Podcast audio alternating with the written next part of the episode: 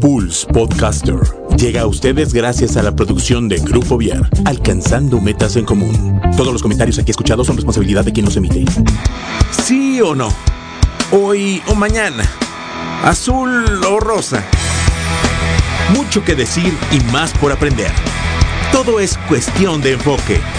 Ya están listos Yasmín, Miri, Monse y Javier quienes tendrán una charla entre adolescentes y adultos para escuchar, comprender y encontrar coincidencias. Es hora de emprender el vuelo.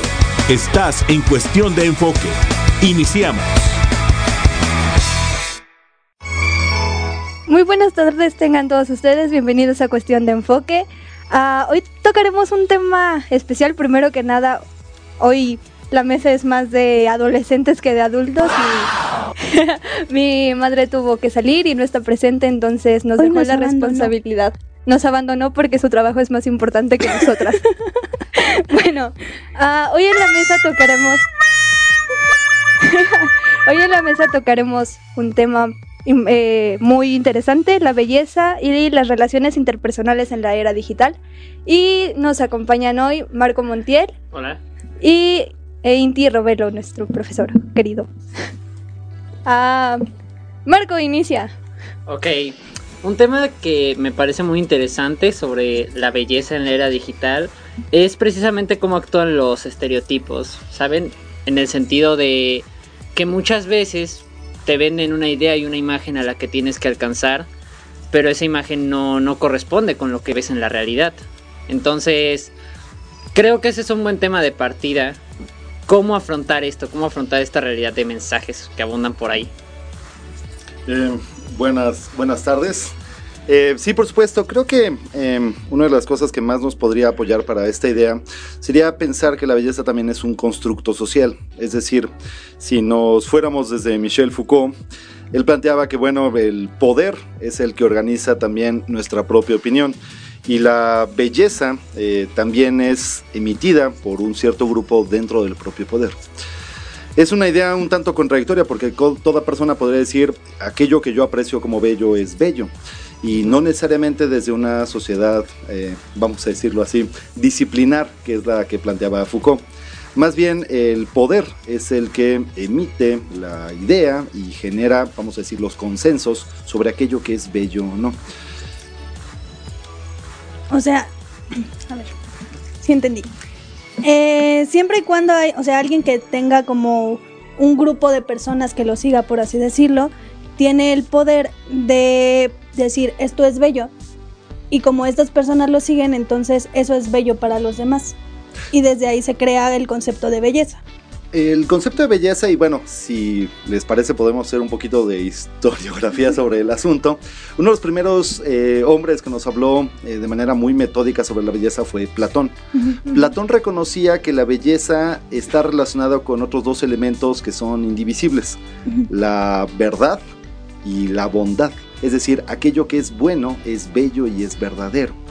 Conocíamos a la belleza a través de la virtud de la honestidad, es decir, una persona honesta, pulcra, eh, vamos a decirlo así, con, valores altos, eh, morales, eh, era considerada también bella. pero este, esta estructura no necesariamente tiene que ver, vamos a decirlo de manera hegemónica con el concepto de belleza, sino también podemos hablar que la belleza también es aquello donde está el goce por lo que tenemos. Normalmente lo ubicamos tanto en los objetos como en las personas. Y, ah, ¿Cómo sería tratada la belleza no en una manera física, sino más mm, sentimental o no lo sé, como no de el, oh, esa pintura es bella o esa persona es bella, sino el, aunque físicamente no sea bien visto al bien visto lo vistante, bien visto, uh, ¿cómo se puede considerar bello solamente al escuchar o al sentir? bueno, el trabajo de los sentidos con respecto a lo bello eh, tiene muchísimas ramificaciones. El propio Aristóteles también planteaba la belleza a través de los sentidos. exploremos desde ese punto eh, y vamos a tratar de aterrizarlo para no sonar esto así como conferencia, eh, conferencia de Bellas Artes, sino vamos a aterrizarlo un poquito más. en las relaciones interpersonales, que también de eso va un poquito eh, el día de hoy. En una relación interpersonal, creo que ninguno de los que nos escucha dejaría de andar con la persona que le gusta solamente porque su grupo social al que pertenece le dicen, oye, qué, feo, ¿no? O sea, se pueden presentar y podemos tener la suficiente hipocresía de decir, este, ah, pues mucho gusto, ¿no? Y te presenta a fulanito, ahí está. Y te separan y dicen, oye, amiga, ¿y qué le viste esa vez? sí. Ajá, pero eh, entendámoslo así, eh, la belleza tiene también un carácter subjetivo, es decir, buscamos de alguna manera aquello que también nos complace a nosotros y eso nos constituye. Eh, si seguimos un poquito en la historia, Humberto Eco lo señala de manera, pues bueno, como solo él podría hacerlo, en su historia sobre la belleza, la idea de aquello que es bello también me desafía, me reta, me impulsa. Ah, es decir, separemos muy bien lo que ha hecho, voy a quitarle el juicio moral de que está bien o mal, pero lo que han hecho, por ejemplo, las redes sociales. No es lo mismo aquello que amas aquello que le das un simple me gusta. La estética del me gusta es simplemente, pues bueno, puede ser que me parezca bien, puede ser que no quiera yo, y eso es bien importante, comprometerme con la obra o con la persona y entonces le otorgo un me gusta. En el mundo del arte esto se da de manera cada vez, desgraciadamente, más apabullante en esta época neoliberal, ¿no? Sí. Eh, Jeff Koons, un artista, y ahí solicitaría sobre todo que trataran de ubicar imágenes en internet sobre Jeff Koons para que eso quede más ilustrado. Eh, Jeff Koons se dedica, bueno, no se dedica, él tiene un taller, él nunca, nunca manipula el material, pero tiene un taller que se dedica a hacer obras eh, que pone bajo su firma, que son eh, figuras, vamos a decirlo, monumentales, pero de una apariencia lisa, son metales pulidos a tal grado que parecen espejo. Y él dice, yo la única expresión que quiero a partir de la obra que yo presento al público es un wow. Es decir, ese es el nivel de profundidad que quiere. No, aquí estaremos hablando de otras cosas. Porque la profundidad tiene también con reconocer los errores, con reconocer aquellas imperfecciones que hacen de esa persona una persona única. El me gusta es una reproducción ad náusea de simplemente estar de acuerdo con todo, ser igual al otro. Yo no quiero el conflicto, ahí te va tu me gusta. Y si no me creen, háganse un examen de conciencia de cuántas veces le hemos dado me gusta a cosas irrelevantes, intrascendentes, ridículas o incluso que nos oponemos, pero y regresamos al un poquito la coerción social, pero que no queremos quedar como el raro. Yo tengo particularmente interés en, por ejemplo, la concepción que tenían los griegos de la belleza, en cómo la simetría formaba un papel fundamental. Entonces, para las relaciones humanas no se dará también que, o sea, buscamos también la salud, que, que sea un elemento que sea importante para la belleza, que la otra persona demuestre salud, también basándome un poco en antiguas esculturas de aquí, donde la capacidad de reproducción era vista como una característica agradable. Tal vez también tiene implicaciones, ¿no? La belleza va conectada con la salud. Sí, en un término biológico, meramente, la biología nos dice que nuestros genes nos van a impulsar a relacionarnos y no solamente relacionarnos, sino a perpetrar nuestra propia especie con, con otro ser que tenga elementos simétricos, es decir, que no veamos malformaciones demasiado... Eh, pero ese es un arrastre, vamos a decirlo, de aquello que nos es... Eh, patente y latente en nuestro, en nuestro inconsciente. No, yo iría más bien a la cuestión de lo social. Por supuesto existe ese elemento y es un elemento que podemos transportar toda nuestra vida. Pero vamos a ponerlo así. En las relaciones sociales que se dan en los medios electrónicos, la cuestión es rara vez buscamos aquello que yo digo que es también una condición necesaria del, del amor y del gusto y de la belleza que es la alteridad. Reconocer al otro y reconocerlo en sus imperfecciones. Si hiciéramos un trabajo de revisión sobre nuestros amigos, y lo pongo esto muy entre comillas en nuestras redes sociales, son personas que nos gustan tener y que piensan igual que nosotros. Y que dicen lo mismo que nosotros y que no nos desafíen. No, en el caso de una pareja, en el caso de una amistad, en el caso de una relación amorosa que implique mis sentimientos, necesito yo la alteridad y en esto la opinión distinta. Necesito descubrir que la otra persona tiene motivaciones que no necesariamente, u opiniones también, que no necesariamente van con las mías, pero al contrario, que me complementan y me hacen mejor. Entiendo. Sin embargo, hay personas que al contrario de eso, lo que les gusta es que piensen igual, que tengan las mismas opiniones, que sigan los estándares que esa persona está buscando. Claro, porque una persona igual no te va a desafiar, una persona igual te va a dar un me gusta, ¿no? Eh, la belleza, si la vemos desde ahí, la belleza tiene que ser, voy a usar el término con mucho respeto, la belleza tiene que ser rasposa. Eh, yo como profesor e historiador del arte, eh, más allá de las obras, vamos a decir, las bonitas que te puedas llevar en una playera, yo quiero obras que te impacten, que te muevan, que te dejen pensando, que te aporten algo. Eh, no confundamos un poquito lo que sería la mera apariencia física que me va a obligar a un me gusta, a un decir, ah, caray, ¿Cuánto me falta de emociones? ¿Cuánto me falta de la descripción de las emociones que tengo para ponerlo? Ahí han sido una muleta terrible los emojis. Sí. Sí, porque incluso en Facebook, o sea, ya no solamente está el me gusta, también está el me sorprende, me divierte, me encanta. Entonces, que me enoja, con cada idioma, eh, por cierto. Sí, entonces es como ya no solamente me están vendiendo el me gusta, también me están vendiendo las emociones que respectivamente tengo que sentir al ver una imagen, porque pues al final las imágenes también nos hacen sentir, los videos también nos hacen sentir y creo que las redes sociales por eso en, en la actualidad están jugando un papel importante porque ah, en cierto aspecto creo que rozan un poco con te vendo todo lo que quieres ver e incluso busco en tu perfil lo que quieres ver para dártelo. Claro, el algoritmo es ese, por supuesto. Y pues digamos que ya es más sencillo de hacer las cosas.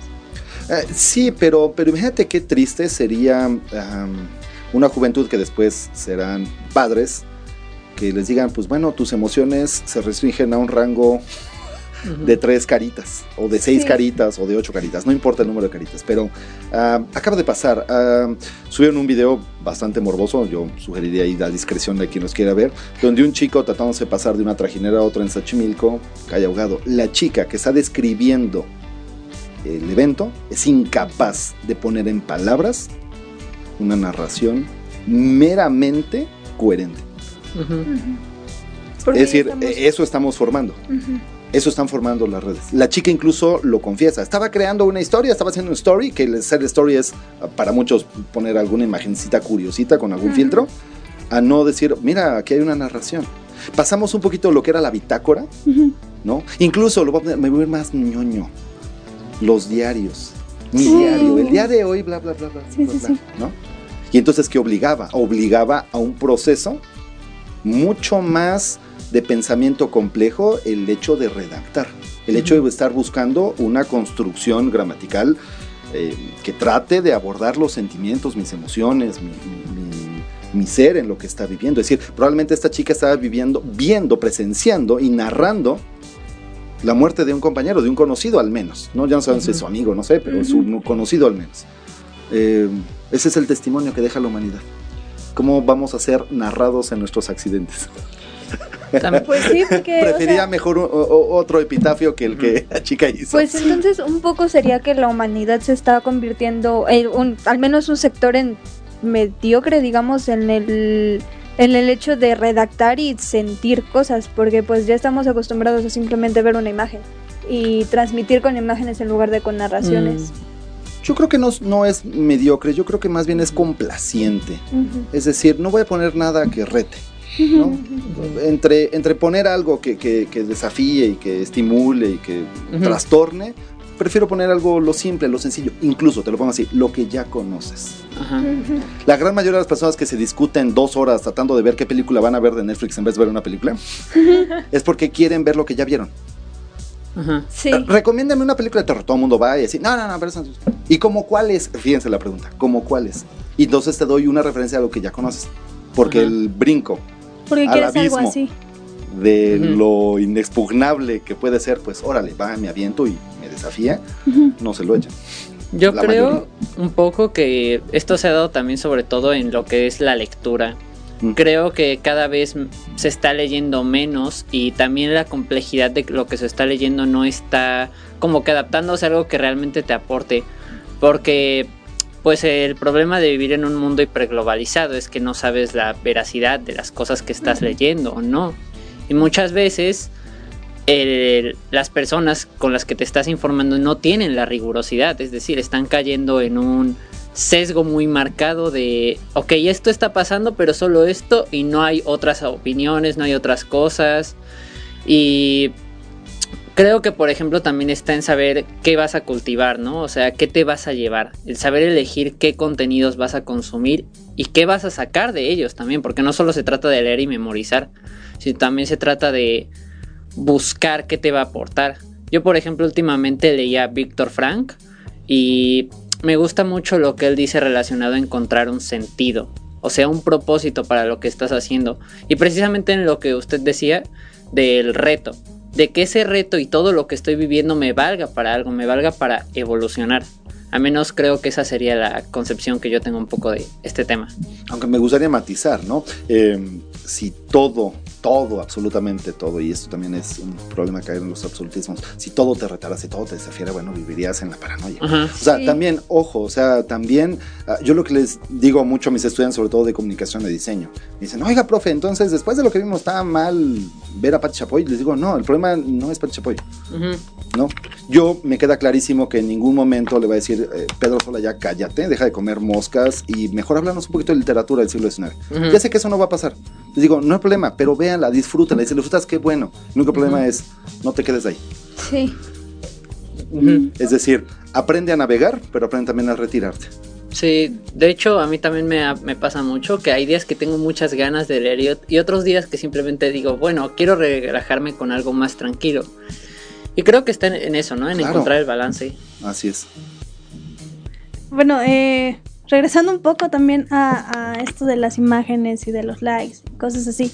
Eh, hace poco, bueno, no, hoy leí, lo acepto, hoy leí que eh, los adolescentes y las generaciones de ahora se van más hacia la parte narcisista, por así decirlo, y prefieren tener 1800 likes a tener un like. O sea, como que las generaciones ahora se están manejando eh, dependiendo de los likes que consumen. Y de ahí vienen los influencers, que son los que vienen siendo como la imagen y es como de, oh, me quiero parecer a esta persona o quiero ser como esta persona. Y entonces empiezan a manejar más eh, la parte de cómo me veo a cómo me siento. Y según cómo te ven y cómo la gente te va calificando, es cómo te vas sintiendo. No sé si. Así es, pero ah, bueno, perdón. Yo creo que tampoco hay que caer en el extremo de decir tal generación o tal. Siento que eso es algo que se ha dado en el tiempo, pero de otras maneras. Y ahorita como se está enfocando es a través de los likes. Yo, por ejemplo, creo... Y también tengo que reconocer que soy como un bicho raro en estas cosas, que tampoco soy mucho de ver influencers y esas cosas. Pero siento que muchos también encuentran como una motivación, algo que los pueda llevar en plan, él está viajando, él está haciendo todo esto. Por ejemplo, Luisito comunica, ¿no? Ajá. Eh, sé que es un ejemplo un poquito sencillo, pero... O sea, por ejemplo, yo siento que muchos lo ven y dicen, ah, mira, él está haciendo esto, me gustaría viajar, me gustaría experimentar cosas nuevas. Y siento que dependiendo de cómo sea el caso, te puede incluso hasta inspirar. Pero ahí les va. En esta belleza de lo plano, de lo igual, de lo parecido, de lo complaciente. Hagamos una distinción entre el turista y el viajero. Y él es un turista. No se relaciona. Las cosas, los eventos, las personas son, ah, vamos a decirlo así, herramientas, props, artilugios que tiene para ganar likes. No le interesa, no se involucra, nadie ha aprendido historia, nadie que yo conozca que lo sigue y que conozco varios que sí lo siguen efectivamente, que hayan aprendido nada sobre esos países. Ni sobre su cultura, no le interesa ni el folclore, no le interesa la historia. Es la superficialidad. Esta vida de turista que muchos se llevan en Internet me hace resaltar un texto que leí durante la maestría que decía si Internet es un mar profundo, la gran mayoría de las personas se van a quedar a la orilla de la playa. Sí. La intención sería no nada más turistea, viaja, apóyate, come lo que ellos comen. Lo decía muy bien este, ay, se me fue ahorita su nombre, San Ambrosio, ¿no? Eh, en Roma come lo que coman en Roma y si vas a otro lado, come lo que coman allá, ¿no? Esa misma frase ha sido muy alterada, pero originalmente decía eso. Y es cierto, eh, nos falta dar esa parte, ¿no? Para mí siempre y en los procesos educativos tiene que ver con la curiosidad. Mi curiosidad que, eh, o más bien el entusiasmo con el que yo trato de provocar la curiosidad en mis estudiantes va a decir, bueno, lete un poquito a Poe, ¿ok? Y abres un poquito la puerta hacia algo mucho más grande. Y entonces ya dejas de ser turista, ya te empiezas a involucrar y de repente ya estás leyendo sobre Inglaterra del siglo XIX. Y después estás leyendo sobre guerras imperiales y estás leyendo sobre capitalismo y estás expandiéndote y estás nutriéndote y te estás haciendo cada vez mejor persona. Eh, nada tendría que ver con este nivel de superficialidad de muchos y qué triste término, ¿no? Influencers. Cualquier influencer que yo conozco y que sigo eh, tienen el suficiente humildad para decir detesto el término porque yo no, yo no soy capaz ni siquiera de seguir mis propias palabras, yo no sé cómo hordas de otros eh, son capaces de, seguirlos al nivel de fanatismo tan ridículo que les está dando, ¿no? Y, además, ojo, es el personaje público, vamos, esta persona ni siquiera sé cómo se llama, que bueno, que le vea muy bien, pero seguro tiene las mismas fragilidades y deficiencias que cualquier otro ser humano. Y les llegó la fama muy rápido y muchas veces sin realidad un trabajo intelectual o de esfuerzo realmente admirable, bueno, al menos no por mí.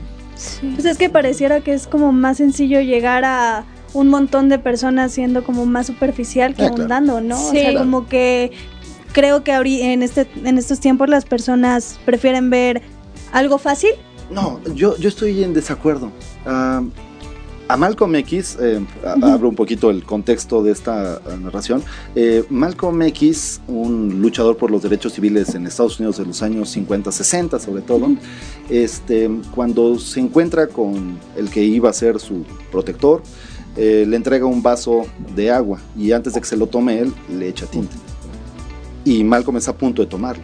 Y le dice, no para. Y le sirve al lado un vaso de agua limpia. Bebe y le dice, ¿estabas dispuesto a beber? Claro, porque usted me lo daba. No, estabas dispuesto a beber porque era lo único que tenías para beber. Hay que darles opciones. Tan hay que darles opciones que yo lo he descubierto con ustedes mismos. O sea, eh, pudiste empezar con algo muy sencillo en términos de conocimiento y decir, ahora están viendo realmente la vastedad de lo que se puede hacer si uno se involucra y si uno se interesa. Y lo que puede empezar como un hobby puede ser parte de tu disciplina de vida. Es decir, cultivarse está bien y una persona que cultiva y que descubre eh, las bellas artes, por ejemplo, difícilmente se aleja. Es más, va a querer profundizar. Ya no nada más quiero ver las obras para ponerlas como fondos de pantalla en mi teléfono, sino ahora quiero saber sobre el artista. ¿Qué hace? ¿Qué hizo? ¿Qué, es, qué de su época? ¿Qué de eso me puede llamar? Porque al final, al fin y al cabo, eran otros seres humanos. Sí y tenían todos los dolores y placeres y lujos y obsesiones. Y después de toda esa obra de arte demuestra algo que él vivió, ¿no? O sea, no, lo, no lo hacían solo por hacerlo más en esa época. O sea, querían ya sea burlarse o plasmar algo de lo que vivían desde ahí. El ejemplo más contundente es el propio Van Gogh. Van Gogh era un hombre pobre, entre los pobres, que pintaba para los pobres. Él decía, yo soy incapaz de evangelizar. Su Eh, realmente sus limitaciones como orador eran terribles. Además, su padre, siendo un predicador muy de fama, lo tenía como, como una especie de desprecio. O sea, decir, qué lástima que de un hombre tan culto salga un adefesio como este. Entonces, al no poder evangelizar a través de las palabras, lo hizo a través de la pintura y le hablaba a los pobres. Por eso también al cierto punto es tan tan horrible que al día de hoy sus obras de arte estén confinadas en galerías de gente snob y gente rica y todo y decir, no, nos pintó a nosotros, le pintaba a nuestra clase, a la clase obrera, la clase que trabaja, sus zapatos que pinta y no es por nada. Martin Heidegger considera la obra más importante del siglo XX, es decir, es una obra que está reflejando a su tiempo y está reflejando al instrumento del trabajador. Al pintar unos zapatos está pintándonos a todos nosotros. ¿En qué momento las galerías de arte que te cobran en varios dólares las entradas y no digas las tarjetitas postales, se han adueñado, se han, lo han em, aprisionado a un hombre y una obra tan importante como la de Vincent Van Gogh. Por decir uno, ¿eh? por supuesto. Sí, pues es que al final lo que transmite también son sentimientos. Entonces, ahorita un poco de lo que se está vendiendo es eso. también siento que ser un poco insensibles en este momento lo que buscas es sentimiento. Y entonces, ¿qué es lo que hacen las personas? Venderte eso. Hay un análisis que estaba viendo hace poquito en el que se hablaba de por qué era problemático que se dejara de escuchar la música triste, por ejemplo, que últimamente si ves lo, el top 40 de canciones encuentras puras cosas inmediatas y cosas súper literales. Entonces en este análisis hablaban precisamente de que es importante escuchar la música que consideramos triste o más emocional porque es una manera de sentirte acompañado, de transmitir sentimientos que perduren.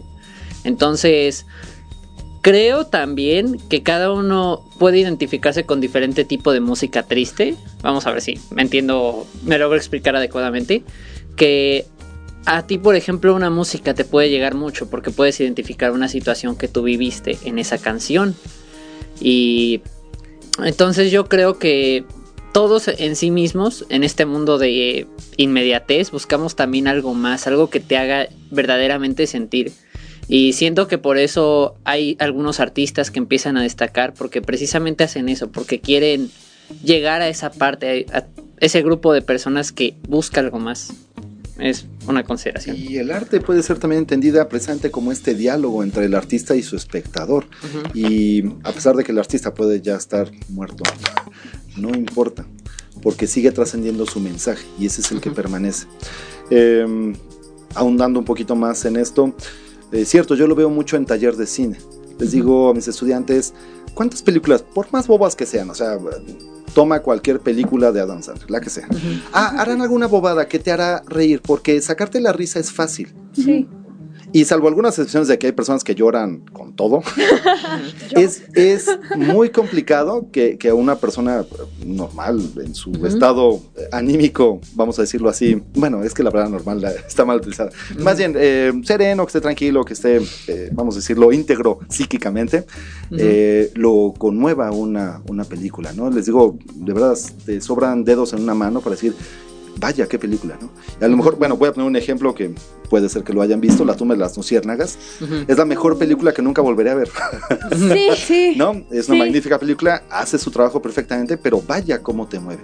Y entonces ahí, por lo menos, y esto es curioso, es uno de los poderes que tiene el arte, es capaz hablamos mucho de experiencias cercanas a la muerte, ¿no? También hablemos con el arte de experiencias cercanas a la vida. Y esa te acerca un poquito a decir, si sientes esto y si te es, es capaz de moverte en este punto, quiere decir que estás vivo. Y tiene que ser algo disfrutable, tendría que ser algo eh, que te pasa mucho que cuando estás enamorado quieres compartirlo. Y esa es una otra forma muy distinta de compartir. Pues sí, de hecho, esa, esa película que dice La tumba, la tumba de las luciérnagas, eh, esa película la vi en un día en donde estaba, creo que, o sea, estaba súper normal, así fue como, no tenía nada que hacer, estaba súper tranquila y fue como, sí. fue como de, ¿qué veo? O sea, no, no tenía nada que hacer y, y, fue justo, conocí a Jimena por ahí y fue como, ve la tumba, la tumba de la luciérnagas así yo, pues ya, voy a verla y... Ah, me hizo, me hizo caer así como, o sea, creo que en la noche incluso estaba así de, ¿qué hago ahora? O sea, no, no podía con, como conmigo misma al ver la película estaba muy... Y hay una versión live action. Ah, jamás sí, la versión live action. jamás. No, si, si, la animada me hizo llorar, la live action me va a destruir. me da miedo volver a ver la película. Ahora, tengan hijos, ¿no? Y, la vuelves a, ver. Y eso es lo, y eso es lo padre, porque la experiencia estética, es decir, eh, tiene que ver la palabra estesis con los sentimientos, es aquello que te conmueve, es algo que sientes. Ah, lo decía, por ejemplo, Kant, ¿no? Que el más fuerte de los sentimientos era el tacto pero también el audiovisual, que es lo que ahorita más permea, hasta que inventa alguna tecnología que tus eh, publicaciones en Facebook empiecen a oler y cosas así. Que, que ojalá que no, que, está bien, está bien, no, no quiero saber a, qué huele Chernobyl. Este, pero eh, es cierto, o sea, nos recrean Eh, el problema es hasta qué nivel estamos dispuestos a ofrecerle algo distinto a la mera vorágine que decías de, lo mismo, de lo igual, de aquello que pues, es complaciente y que no, no reta ningún sentido. Porque te está ofreciendo exactamente la misma dosis de aquello que ya consumías. Quiero hacer una pregunta un tanto, mm, no sé qué tan puntiaguda sea, pero, pero hace poco en unos grupos leía que la madurez está establecida por ciertos estándares. O sea que, por ejemplo, una amiga me decía, eh, no puedes ser madura si juegas juegos de niños o no puedes ser madura si ves si ves caricaturas. si ves caricaturas de hecho o sea incluso ver novelas sí es muy maduro. Exacto o sea empieza a ver la Rosa de Guadalupe. Telenovelas turcas que ahorita sí, son o sea todavía me acuerdo de una vez que Mon te voy a ventanear lo siento decía ok veo My Little Pony y aún así soy madura pero, híjole, voy en defensa de My Little Pony, magia la amistad. este, no, no creo. La palabra que usaste son qué? ¿Algunas características o qué decías? Eh, ¿Algunas? sí, características determinadas. Ok, no, yo diría más bien condiciones. ¿Cuándo maduras? Eh, para mí es algo sencillísimo de decir. Tú maduras el día que sabes que lo que de ti depende nadie más lo va a hacer. Esto te puede alcanzar a los 8 años o te puede alcanzar a los 60. Yo conozco vamos a decir, personas adultas, que no es lo mismo que la madurez intelectual que puedan tener, que no son capaces de resolver los problemas más simples sin acudir a las reacciones más, vamos a ponerlo así, más primigenias que tenemos, que es la violencia. Cuando no estoy de acuerdo contigo, entonces tengo que actuar de manera violenta, porque es la única manera, acabado los argumentos, es la única manera que tengo para actuar, hay un riesgo. Ajá. No, eh, esto, es, esto es curioso, ¿no? Eh, la defensa, y lo voy a, me lo voy a llevar al plano personal, la defensa del juego, la defensa del entretenimiento es lo que nos mantiene siendo seres humanos. Lo plantean muy bonito desde la literatura, ¿no? Eh, la literatura, más allá que el comentario, la, el texto fácil, eh, lo que te impulsa es decir, ok, eh, estoy inconforme, pero, pero quiero más. Quiero saber hasta dónde va el hoyo del conejo y estando ahí me voy a hacer más complejo. Bueno, a ver, aquí voy a hacer un paréntesis porque mi madre ya llegó. y pues no acaba de llegar, eh, eh, tiene aquí un ratito, pero acaba de entrar, entonces pues aplausos, porque al parecer sí nos quiere. Prende. Pues ya. Prende. Te he prendido. Precisamente porque las quiero, es que no estaba yo aquí. Ah, ahora resulta. No confundan las cosas con los efectos. Es precisamente por eso que no estaba yo aquí. Bueno, pero ya llegué con bien. Qué bueno. Qué gusto escucharles, está muy interesante su, su tema. Qué bueno que estás por aquí, Marco Maestro. Sí, Inti, ¿cómo estás? Buenas tardes. Gracias, gracias. Pues síganle. ¿En qué nos quedamos? Ah, bueno, usted. Um, el juego, y bueno, es que todo nos acaba llevando al juego. Sí, es que justamente voy a meter uno que dije, hoy no voy a meter esto, pero tengo que meterlo porque justamente fue por eso que me dijeron, no eres madura. Pero bueno, uh, hace poco eh, un grupo de amigos me había estado diciendo, es que tienes que madurar más, tienes que, que ser más coherente con lo que dices y haces. Y uh, tocaron un punto muy sensible en mí porque me dijeron que vayas todos los sábados horas y te pierdas ahí en un juego de rol solo con dados y hojas es infantil y no puedes crecer si sigues jugando eso. Entonces lo adulto es sentarse en una banqueta a tomar alcohol. No tengo idea. Es decir, em, ahorita estoy en esa etapa horrible donde está el reencuentro de mis compañeros de secundaria y descubro que el 90% son alcohólicos sociales. Sí. Eh, que disfrutan más el tiempo de pasarlo dañando su hígado que compartiendo tiempo con sus hijos. Y dije, no me convertí en eso yo era el ñoño. Pues qué bueno, prefiero ser ñoño a... Sí, a convertirme Ahora, ¿cuál es la, cuál es la cuestión? Eh, yo creo que eh, se, está, se está un poquito confundiendo cuál es el asunto. El juego lo que nos permite es recuperar los elementos más básicos de la creatividad. Pensamiento lateral, como habíamos comentado en alguna vez, pero no solamente eso, la resolución de problemas, que, está, que es parte íntegra del pensamiento lateral. ¿Cuál es la otra cosa? La información y no solamente eso, la organización correcta de la información. Un juego que se precie ser juego tiene reglas. Y esas reglas uno puede buscar, eh, vamos a decir, alterar ciertas condiciones, pero siempre sometido a esas, esas leyes, por así decirlo, lo cual no implica en lo absoluto que no tengas diversión en, el tema. Ahora, ellos mismos, incluso en con el alcohol, presentan personajes, situaciones y juego. Que normalmente termina en violencia, termina en, en otras cosas. en, daño de la salud y todo esto. Pues, em, literalmente en cosas que ni siquiera controlan, porque están bajo una sustancia cuando llegan a niveles altos. Claro, eh, por supuesto. Y entonces, ya quién, con quién estoy hablando, estoy hablando contigo, con la persona intoxicada que está enfrente de mí. Y aparte también veo mucho que tratan de menoscabar esta experiencia, a convertirlo a es un simple juego, pero es una experiencia mayor a eso, incluso ya orientándolo al tema principal, que es la comunicación interpersonal, es una manera de relacionarse que tienes, que te puede ayudar no solo a expresar mejor confianza en cualquier tipo de interacción que tengas, sino que además te ayuda a socializar, a conocer nueva gente, salir de tu zona de confort.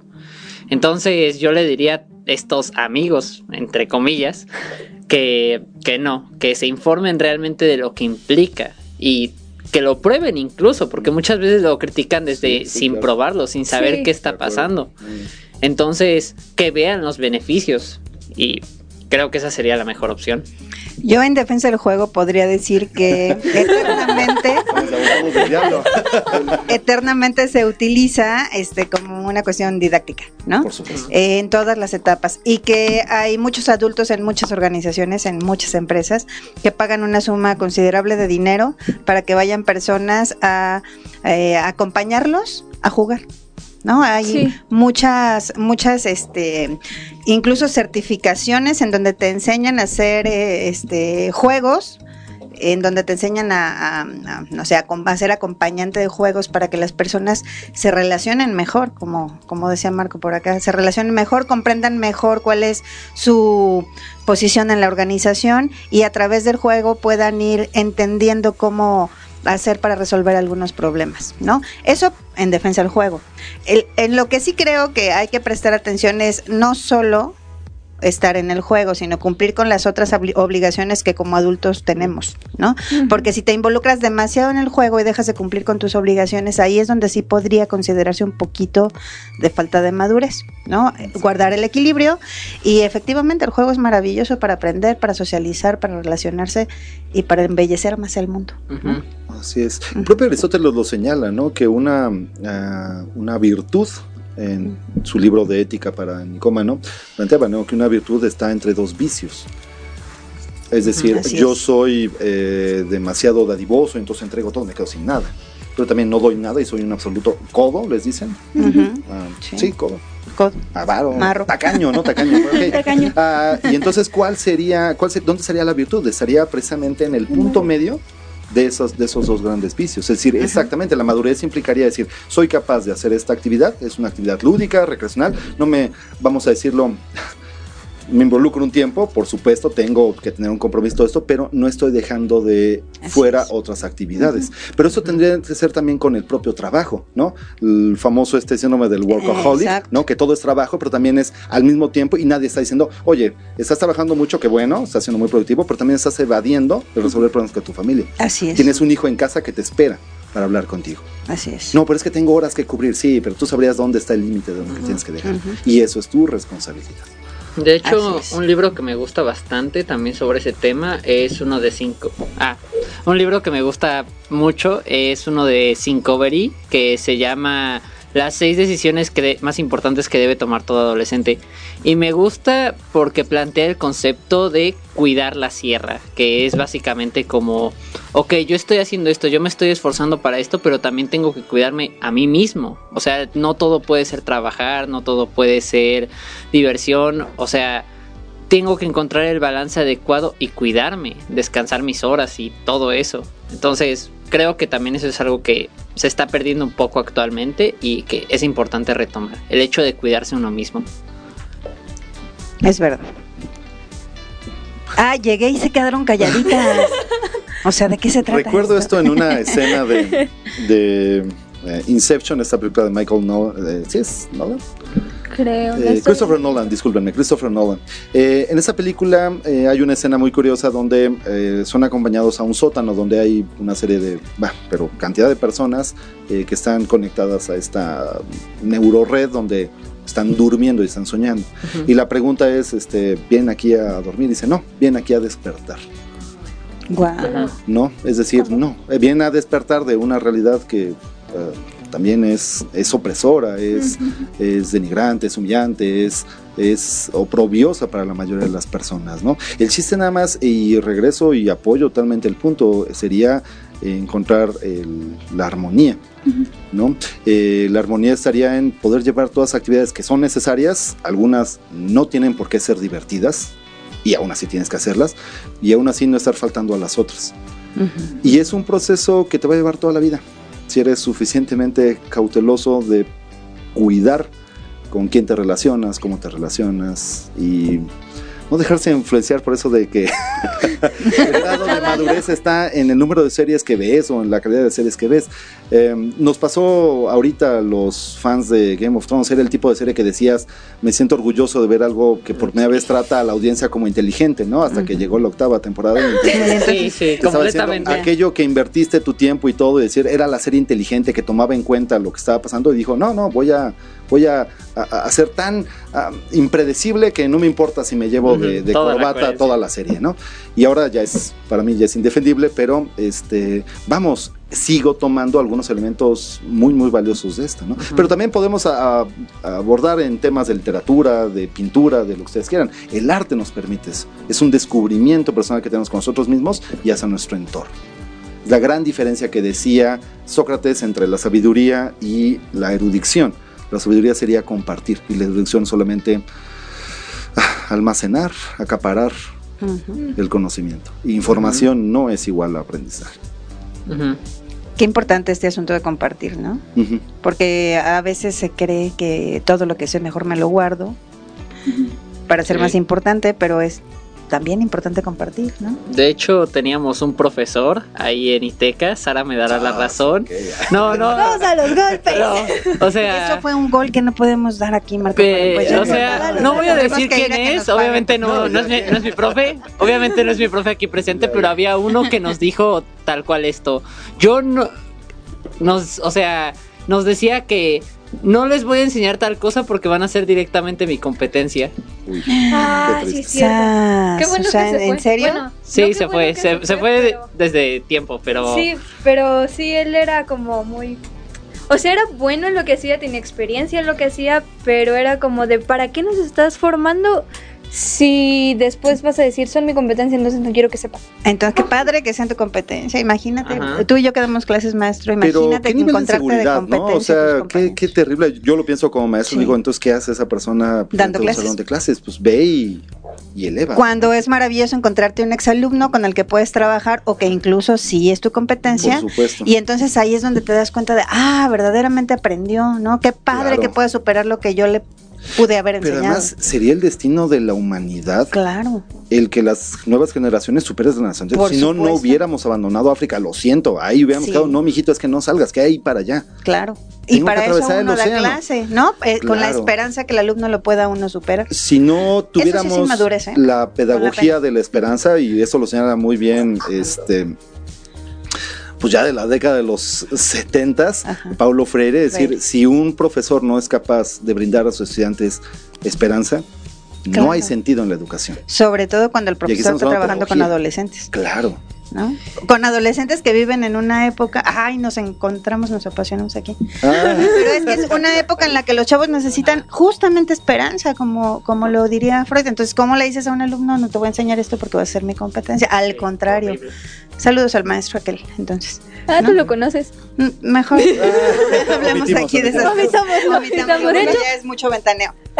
Ahora, me Estaban hablando de otras cosas. Ahorita me viene a la mente, eh, ahorita ya que voy a entrar a la universidad, por fin. Eh, me viene a la mente que hace rato estábamos revisando el plan de estudios y las materias que voy a llevar y en eso Sara me dice, ¿qué crees? Y yo, ¿qué creo? Y me dice, vas a tener a Israel Olivares de maestro Saludos, otra vez. te queremos. y yo así de, o sea, fue como una carga de emociones entre no sé si es bueno o si es malo, porque es un maestro que me conoce de secundaria.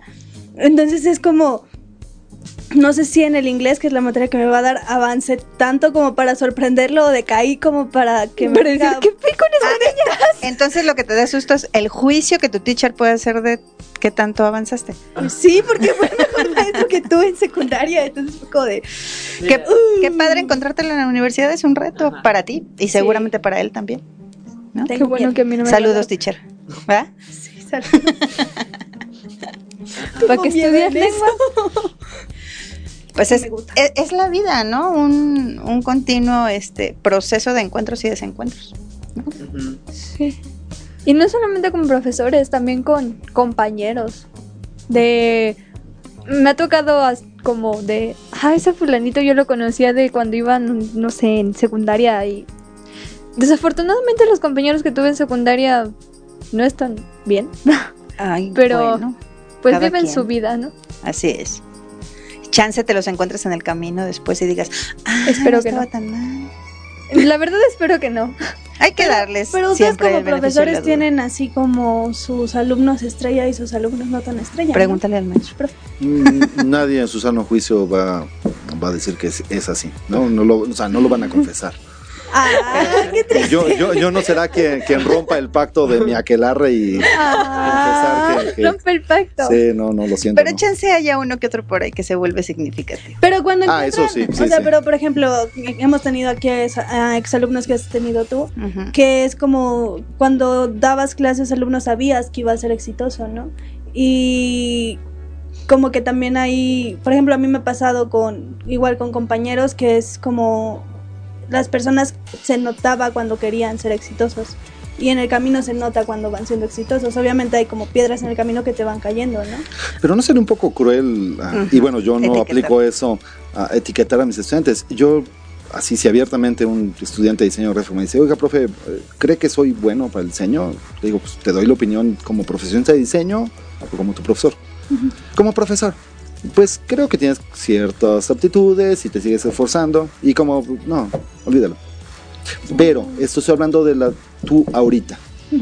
No quiere decir que tú no seas capaz de superarte a ti mismo. Y si no eres capaz incluso de superar esta propia crítica que te estoy haciendo con todo el amor del mundo, mm, pues... ¿Qué haces aquí? ¿Qué haces aquí? No, no, no, no. Yo no sería capaz de hacer una apuesta al futuro y decir, ah, esta persona va a ser exitosa y el día de la graduación decir, este sí, este no. No, sería, sería cruel. Ah, sí. Por decirlo menos, y, si no, hasta antiético, ¿no? Eh, no, creo que eh, es que son los procesos. Eh, yo conozco compañeros míos que decían así, hasta con, con, cierto orgullo, de yo nunca leí un libro en la carrera y todos me las pasé y nunca voy a leer. Eh, y después descubriendo los que descubrieron la lectura eh, y están felices por haberla descubierto. Llegó su momento.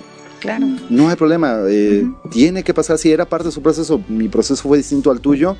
Tengo que respetarlo. Yo, más bien, en mi quehacer docente, tendría que favorecer que aquello que pueda eh, hacerte mejor como persona, acercártelo y de ninguna manera ponerme en un puesto de competencia contigo. Así es, yo creo que es muy importante que quien se dedica a formar, sea un maestro, un facilitador, un capacitador, un padre, una madre de familia, tenga confianza en que todos los seres humanos somos capaces de cualquier cosa, cualquier cosa que nos propongamos la podemos realizar.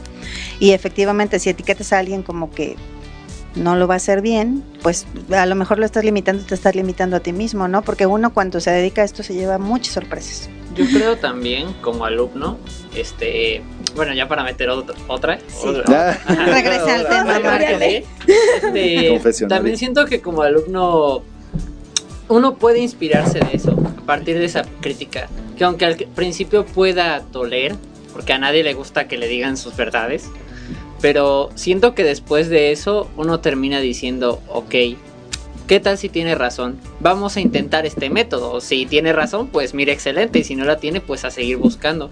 Entonces, creo que también es, y para todos los ámbitos de la vida, necesario buscar inspirarse de eso. Buscar no ver la crítica como algo malo o algo nocivo, sino como una forma de mejorar. También dependerá de los medios que utilices para expresar la crítica, pero creo que en general como individuo es la postura más sana. Es que la crítica, bueno, tendría que empezar hasta de uno mismo. Eh, la capacidad que tiene uno de autocrítica habla también de un buen nivel de maduración. Eh, la maduración nada más es crecer. Yo he tenido grupos con, bueno, tienen todos credencial del INE y todo, oficialmente son ciudadanos con todos los derechos y obligaciones y siguen comportándose como, como, infantes, ¿no? Eh, y la relación que planteo es, pues es cierto, puede ser que una de las cosas que faltó y una de las cosas que incorporas cuando maduras es ponerte y que te pongan límites. Eh, eso que tanto rehuimos en la infancia es lo que más valoramos y bueno, yo más valoro ahorita como, como padre, ¿no? Sí, porque te da la capacidad de autogestionar y la autogestión es una competencia que se necesita para la vida. Así es. Y el hecho de que haya límite te da la posibilidad de que llegues a un momento en el que tú solito te lo pongas. Ya eso, pues ya. Y el límite no necesariamente, y aquí acoto, no necesariamente sería una imposición. Así es. Sino también una, en la autorregulación también tiene que ver con, bueno, pues que tu lóbulo frontal sirva para detenerte aquello que estás a punto de hacer desde, la, desde lo más primigenio de tu violencia y decir, no, estoy, soy, es necesario que negocie. Muy bien. Qué interesante ya no voy a venir. Ah. no. Ya las voy a escuchar ya. antes. Hubieras visto a Sara entrando en pánico cinco ah. minutos antes de entrar al aire. Bueno, ya. Aquí cuando lo hice estaba aquí toda temblorosa. Era como me dijo una vez el profe Mike. Entré como chihuahua asustado. como chihuahua asustado. Pero Mike y yo confiábamos absolutamente en que esto iba a ser tan interesante como ha sido, así que. Yo confiaba en ti. Ay. yo no confiaba en mí. Qué padre, están evolucionando y están creciendo, ¿no? Sí, ya de hecho el profe llegando nos dijo, bueno, ustedes saben hacerlo solas, poco lo que he estado sola. Ah, pues ya. Pero ya un año al aire está, casi un año al aire. Ya casi un año al aire y vamos a preparar un super programa de aniversario, estamos en eso. De hecho, las, bueno, en el siguiente capítulo vamos a tener un invitado bien interesante, igual que los de hoy. Tienen tres minutos para aterrizar, chicas. Sí. Ah, es que ha sido, o sea, es que, todo el tema dio tanto para hablar que sí, creo que eh, puedo decir que fue de los temas más interesantes que hemos tocado. Qué padre. Sí. Hablas ah, como comercial. ¿Qué? Suena como comercial ahora. Pues, ah, para un poquito ir aterrizando esto, mm, quiero hacer una pregunta general. El tema de la sociedad hoy en día en México, mm, ¿ustedes cómo la describirían? O sea, ¿qué es lo que está pasando en estos momentos en México y en sí por qué creen que esté pasando? Bueno, la verdad yo encuentro la pregunta. pregunta, de tesis, doctoral, ¿no? Siento que depende un poco de cómo lo enfoques, en qué está pasando, en qué sentido, en el sentido político, en el sentido social. En ambos. Bueno, hoy hubo informe de gobierno, por ejemplo. informe.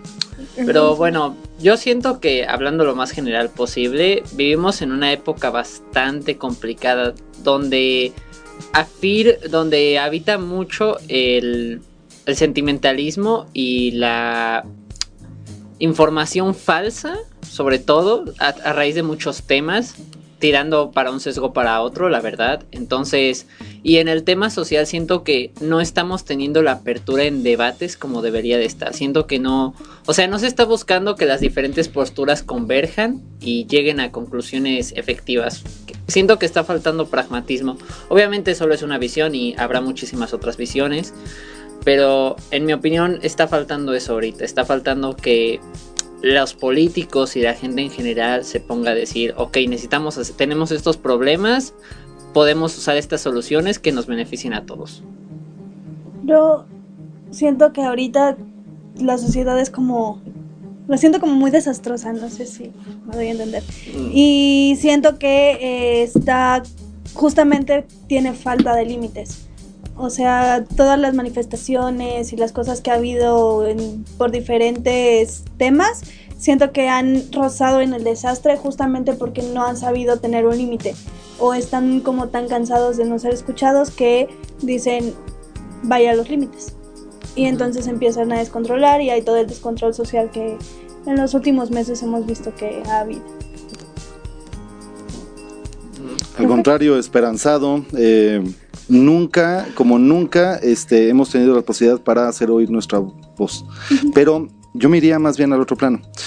No tanto es de lo que tienes que decir. Eh, el acto de escuchar es un acto no pasivo.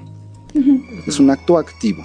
Tenemos que tenerlo en cuenta más. Escucharnos. Ya no es tanto lo que yo te tengo que decir, sino estoy dispuesto a escuchar, a escuchar al otro, al que opina distinto. Y me gustaría cerrar, frase de Voltaire, podré no estar de acuerdo con lo que dices, pero daré mi vida porque tengas derecho a decirlo. Ese tendría que ser el principio de la humanidad. Más que la queja, que pase a la acción. Claro, sí.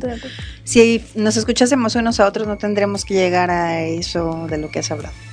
¿No? Viviríamos mucho más atentos a lo que pasa a nuestro alrededor. Y creo que ese puede ser un buen mensaje para cerrar esta mesa, porque es algo que necesita resonar en, tanto en los jóvenes como en los adultos. Creo que el maestro Inti tocó un tema que es muy importante que algún día pondremos en la mesa solo para hablar de eso. Escuchar es una de las habilidades que el ser humano ha desarrollado gracias a su evolución y que desafortunadamente en los últimos tiempos estamos perdiendo. Y las personas pagan por ser escuchadas. sí. Y cobraremos por escuchar. Claro. Y cobramos ya por Algunos cobramos por escuchar. por eso tenemos también dos orejas y solo una boca. Sí, y además todos los sentidos están involucrados en el acto de escuchar, ¿no? Creo que es un tema que hay que poner en la mesa para solo hablar de escucha y que tenemos a dos invitados súper interesantes para hablar de eso. ya nos vamos, ¿no? Sí, creo que sí, ya, ya, ya. Es hora. Hicieron un buen casting de voces masculinas hoy, ¿no? Sí, fue. ¿Les contaron que estamos en casting para el co-conductor ah, ah, masculino? Bueno, no les contamos, pero ya lo dijiste, estamos en casting. Todavía no abrimos, pero pronto estará abierto. Así es. Estamos pensando. Estamos pensando si sí o si no, si hace falta en realidad la masculinidad aquí o... Claro, obviamente falta. Es el equilibrio. Hoy fue una prueba de Sí, hoy fue una prueba de eso. Sí, de hecho, creo que era en Creta, ¿no? Donde se veía que las fuerzas masculinas y femeninas eran... Bueno, en muchas civilizaciones también, que son necesarias y forman parte de un balance. pero que la diversidad no sea cuota, ¿no? Por favor, no. no. Sí, no, no. No, por favor, no, por favor. Talentoso. Vámonos, chicas. Vámonos, chicas, ya se, ya se terminó el tiempo. Hay que anunciar que la siguiente emisión tenemos un invitado súper especial.